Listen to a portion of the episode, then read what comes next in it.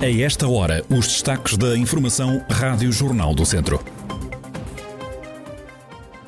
Vários municípios da região cancelaram os festejos de Natal e Ano Novo e ainda um projeto em Santa Combadão que ensina aos mais novos a fazer suporte básico de vida.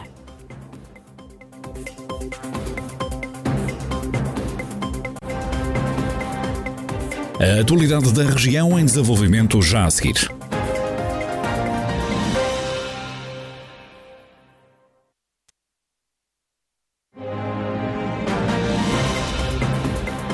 Noticiário Rádio Jornal do Centro, edição de Micaela Costa. Vários municípios da região cancelaram os festejos de Natal e de Ano Novo. É o caso da Câmara de Santa Combadão. O presidente da autarquia, Lionel Gouveia, justifica a decisão. Embora os, o número de casos positivos tenha vindo a aumentar, não é ainda de, de, de uma gravidade que permita ou que, que, exija outro tipo de medidas do que aquelas que estamos a ter. Concretamente, um, tudo o que era atividades do, do, município para festejar o Natal foram canceladas, uh, inclusivamente uma delas era mesmo o jantar de Natal do, dos funcionários do município, e, e, e estamos a aconselhar as, as, as associações que têm, digamos, também alguns eventos marcados uh, suspendê-los uh, até ver o que é que isto dá. Também não há passagem de ano, não. Por nós não, não fazíamos só o fogo de artifício, mas mesmo isso vai ser cancelado. Leonel Gouveia, Presidente da Câmara de Santa Combadão, em Tarouca também não há festejos de Natal e Ano Novo, como explica o Vice-Presidente da Câmara, José Damião. Infelizmente, eh, já que como o ano passado eh, o país entrou em estado de calamidade a partir de 1 de dezembro, eh, o município de Tarouca ativou o seu plano municipal de emergência também a partir do dia 1 de dezembro, parecia-nos completamente incongruente estar a manter aquilo que era o nosso programa para o Natal e para o Ano Novo. Desta forma, cancelamos todos os eventos, todas as atividades eh, que iriam ocorrer durante então o Natal, esta época natalícia e, o Ano Novo também, porque tínhamos programado uma passagem de ano diferente, já que este ano temos alguns espaços que nos permitiriam fazer algo diferente no nosso território, mas voltamos a cancelar. Não havia condições de segurança né, e, e, a saúde pública assim o exige. O autarca apela à população para ser responsável nesta quadra festiva. Felizmente o nosso Conselho, os números estão ainda reduzidos. Não acreditamos que assim continue, até porque, como todos sabemos, esta altura do Natal é uma altura em que há uma deslocação muito grande de pessoas que vêm de outros pontos do país ou até de outros pontos do, do, uh, da Europa para o nosso Conselho, já que somos um Conselho com, com muitos imigrantes. Mas eu acredito que só com a responsabilidade individual é que nos podemos proteger. Uh, hoje, com a possibilidade de fazermos testes gratuitos uma vez por semana, com a possibilidade de também nos isolarmos de alguma forma, uh, eu acredito que só assim e, e, e somos capazes de nos proteger. Por isso, eu apelo sempre à responsabilidade individual, porque neste momento é verdade, todos podemos proteger os outros, mas só protegemos os outros no momento em que nos protegemos a nós mesmos. José Damião, vice-presidente da Câmara de Tarouca. Na última semana, o Conselho de Viseu registrou 371 novos casos de infecção por Covid-19. 17 turmas e 10 instituições de idosos estão a ser seguidos pelas autoridades de saúde. Uma situação preocupante, como disse à Rádio Jornal do Centro, Sara Dias, a delegada de saúde. Situação muito preocupante. A nossa taxa de incidência há 14 dias está em 650 eh, está fortemente crescente e tem vindo a crescer ao, longo das últimas semanas. Uh, na última semana, por exemplo, tivemos um total de 371 novos, novos casos, só nos, nos, últimos sete dias, o que demonstra de facto a situação muito preocupante em termos da transmissão do, da Covid-19. Desde o início da pandemia temos um total acumulado de 10.911 casos confirmados.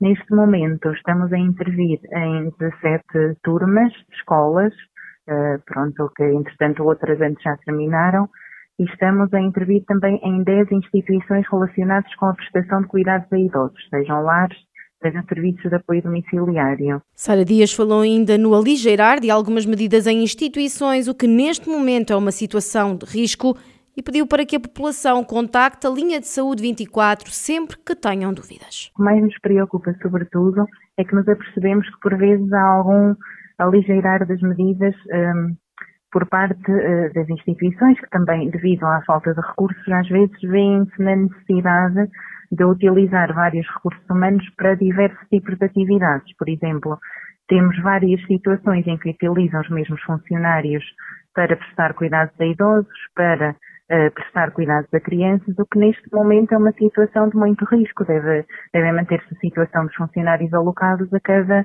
um, tipo de resposta. Uh, também nos apercebemos que as pessoas, uh, por vezes, têm alguma dificuldade em conseguir gerir as dúvidas que têm. Nisso apelamos a que contactem a linha de saúde 24 e que possam expor as suas dúvidas.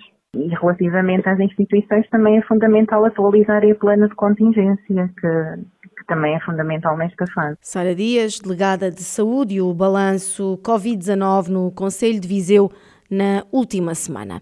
O Carvalho vai ser o cabeça de lista do PSD nas próximas legislativas por Viseu nas últimas eleições foi pelo Porto, agora avança por Viseu, mais uma vez a convite do líder social-democrata Rui Rio. O Carvalho promete dar um grande contributo ao Distrito Natal. Quanto às metas para o dia 30 de janeiro, o social-democrata aponta à vitória. O PSD traça sempre o objetivo de ganhar as eleições, e, especialmente em Viseu. Portanto, o nosso objetivo é ganhar uma vitória clara das eleições no Distrito, como, como tem sido, e, portanto, é para isso que, que, vamos trabalhar e é isso que estamos à, espera. Esse é o nosso objetivo é, é a vitória. E apostam a quantos deputados? A vitória implica sempre ter eh, quatro ou mais de quatro. Portanto, a vitória é em votos, não é, não é em deputados. Infelizmente, às vezes, a vitória não nos dá tantos deputados como, como queríamos, não é? Podemos ganhar as eleições e o método não nos dar eh, cinco deputados ou seis deputados ou, enfim, ou mais, não é? Mas, mas uh, o sinal que quero dar é que estamos muito confiantes que, que vamos apresentar às pessoas uh, razões válidas para votarem no PSD, para confiarem no PSD. O Carvalho, que vai ser o cabeça de lista do PSD nas próximas legislativas no Distrito, já Esther Vargas, ex-deputada e antiga presidente da Assembleia Municipal de São Pedro do Sul, vai ser a cabeça de lista do PSD pelo Círculo da Europa. A social-democrata mostra-se satisfeita por ter sido escolhida por Rui Rio. Esther Vargas é agora professora na Escola Secundária de São Pedro do Sul, esteve meia dúzia de anos na Suíça, mas também já esteve sentada no Parlamento como deputada da Nação, eleita pelo Círculo de Viseu. É mais um desafio, eu gostei muito do, do trabalho parlamentar naquele tempo em que lá estive, é, hum, é muito trabalhoso, eh, embora as pessoas às vezes pensem que não, mas eh, neste momento há também muito que fazer Uh, e será, de facto, mais uma honra, mais um momento uh, por esta uh, oportunidade que me é dada de servir o meu país. Esther Vargas, ela que é a primeira da lista do PSD pelo Círculo da Europa nas próximas eleições. O projeto Reanimar a Brincar, destinado ao ensino do suporte básico de vida nas escolas, está a ser implementado em Santa Combadão há quatro anos. O coordenador do projeto Reanimar a Brincar e chefe dos bombeiros de Santa Combadão, João Nunes, explica o objetivo desta iniciativa destinada às crianças entre os 6 e os 10 anos.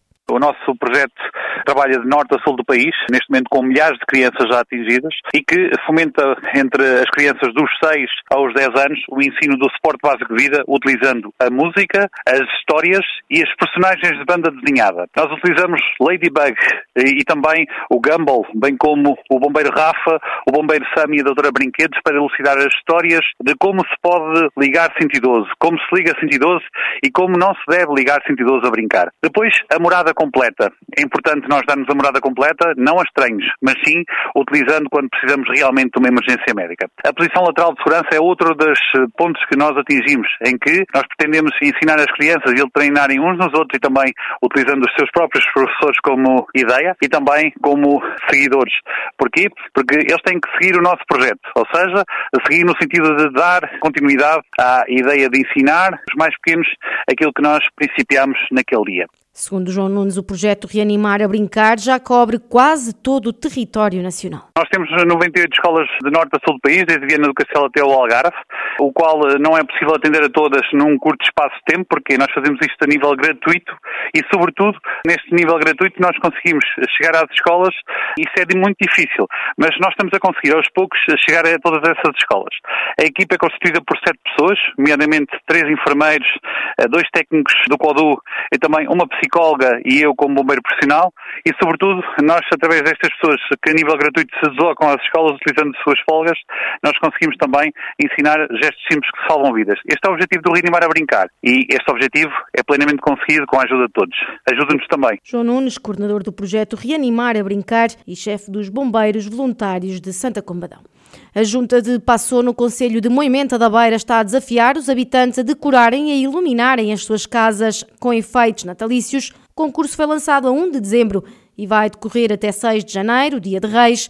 O presidente da Junta de Freguesia de Passou, Jorge Simão, explica o que se pretende com o concurso Natal na Freguesia. O concurso consiste em, em desafiar, entre aspas, as pessoas a enfeitarem as suas casas, iluminarem-nas, no sentido de tornarmos este Natal mais luminoso e, e, e melhor, visto que estamos a atravessar uma, uma época ainda de Covid e a chegar uma nova vaga, por assim dizer, e não podemos reunir-nos. Nós costumamos ter um jantar de Natal na freguesia, como o ano passado não podemos fazer e este ano também não. Aproveitamos uh, este ano para, para desafiar as pessoas da freguesia a enfeitarem um pouco mais as suas casas para, e iluminá-las principalmente para, para termos um, um Natal mais uh, luminoso, por assim dizer. Jorge Simão desafia os habitantes a serem criativos e originais. As pessoas podem enfeitar como quiserem, até se for de uma maneira mais original ou diferente, até seria, seria engraçado. Portanto, as pessoas podem enfeitar eh, uma parte da sua casa, se for o jardim, tanto melhor, porque ilumina também um pouco eh, as nossas ruas, mas principalmente é iluminarem uma janela, um, o que quiserem, uma varanda.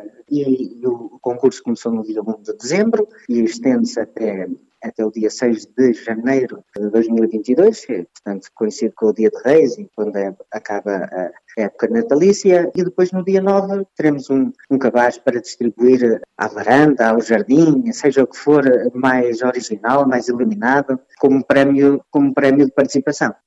Jorge Simão, presidente da Junta de Freguesia de Passou, em Moimenta da Beira, que decidiu lançar o concurso Natal na freguesia onde os habitantes são desafiados a decorar e a iluminar as suas casas com efeitos natalícios. A 9 de janeiro será entregue um cabaz de Natal à decoração natalícia vencedora do concurso Natal na Freguesia. O novo ciclo de teatro Acerte inaugura hoje a exposição Viver Carla Torres, data em que vai atribuir o nome da atriz ao auditório. O diretor artístico da Acerte, José Rui Martins, descreve a importância que a atriz e fundadora da companhia teve. Carla Torres foi uma edificadora, no fundo, da Acerte, não é? Foi uma mulher dos sete instrumentos e, portanto, todos eles ela desempenhou com esmero e, e enorme talento. E, e portanto, a Acerte tem uma, uma eterna dívida de gratidão eh, relativamente a uma sua, não só atriz, mas uma sua dinamizadora e uma sua construtora, não é? E, portanto, isto era um, um imperativo que toda a Acerte tinha, que alguns anos passados nós achámos que seria imperioso criar este momento e fazer uma, uma exposição, que mais do que uma exposição que dá conta, no fundo, de todo o processo que ela viveu connosco, é uma, uma exposição evocativa. Evocativa, sob o ponto de vista, não é uma homenagem institucional, mas aquilo que ela marcou com o seu inesquecível contributo, o projeto dar certo. José Rui Martins acrescenta que este é também o momento de eternizar o nome de Carla Torres.